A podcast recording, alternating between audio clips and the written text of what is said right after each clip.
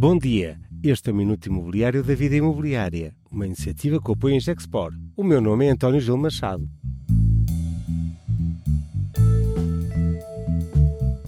As propostas do PS e do PSD em entrevistas aos protagonistas. A menos do mês de eleições legislativas, da Vida Imobiliária, a PPI, juntou em almoço os representantes dos partidos políticos com previsível responsabilidade da governação. Marina Gonçalves, pelo PS, António Leitão Amaro, no PSD, defendem os seus programas de governo. Vamos ouvir as suas propostas.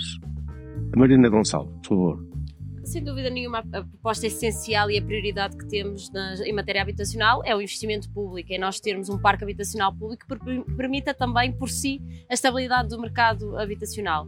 Nós falamos sempre das várias, das três dimensões, do fundo, que tem o nosso mercado, a pública, a privada, a cooperativa, e se nós formos capazes de acrescentar mais oferta pública, estaremos também por esta via a, a melhorar o mercado habitacional, porque estaremos por esta via também a dar mais uh, soluções às famílias. Esta é a grande prioridade, aliás, como nos últimos oito anos, reforçar estes instrumentos junto dos, dos, municípios e garantir que as famílias têm acesso à habitação. Obviamente que isto não, não, uh, uh, não nos deixa de envolver também no, esta, nesta prioridade de reforçar as respostas com as cooperativas e com o mercado privado. Nós hoje estivemos aqui a falar com os promotores imobiliários, falamos da nossa vontade, do nosso objetivo de construir mais projetos de arrendamento acessível com os privados, onde possamos fazer parcerias não apenas fiscal, mas também eh, de cedência de terrenos e de edifícios públicos, mas também na criação de melhores linhas de financiamento para poder aceder a estes, a estes programas. É importante nós conseguirmos este equilíbrio entre aquela que é a rentabilidade destes projetos para um promotor privado e aquela aquilo que é o objetivo de política pública, que é garantir mais habitação a preços que sejam compatíveis com os, com os rendimentos das famílias.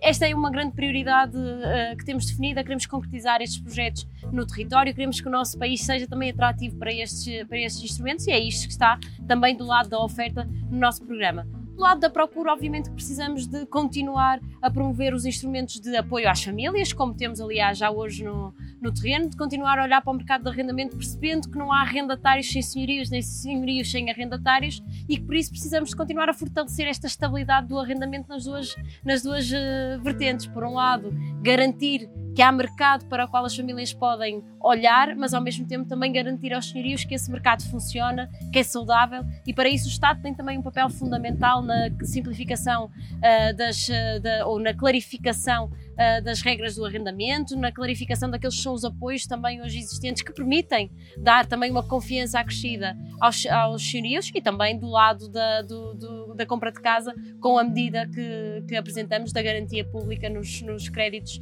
para promover também uh, o acesso à habitação aos jovens até aos 40 anos. Muito obrigado, Marina Gonçalves. Vamos então agora ouvir as propostas de António Leitão Amaro.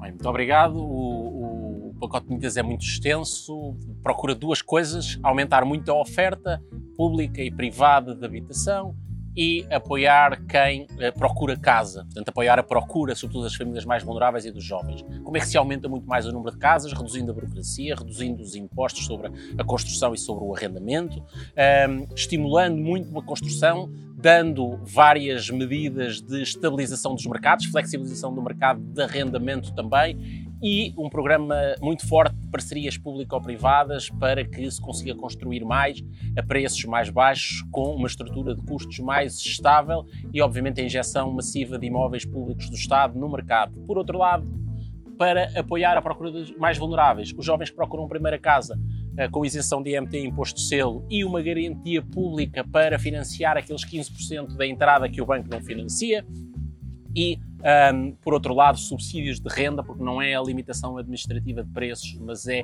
o subsídio de rendas através do Orçamento de Estado que deve acudir aos jovens e às famílias das classes um, média, baixa, uh, que precisam de aceder a casa e não conseguem pagar a casa aos preços que está. Muito obrigada. Este foi mais um Minuto Imobiliário, desta vez com as propostas políticas em primeira voz. Sempre com o apoio Export. Continuem connosco.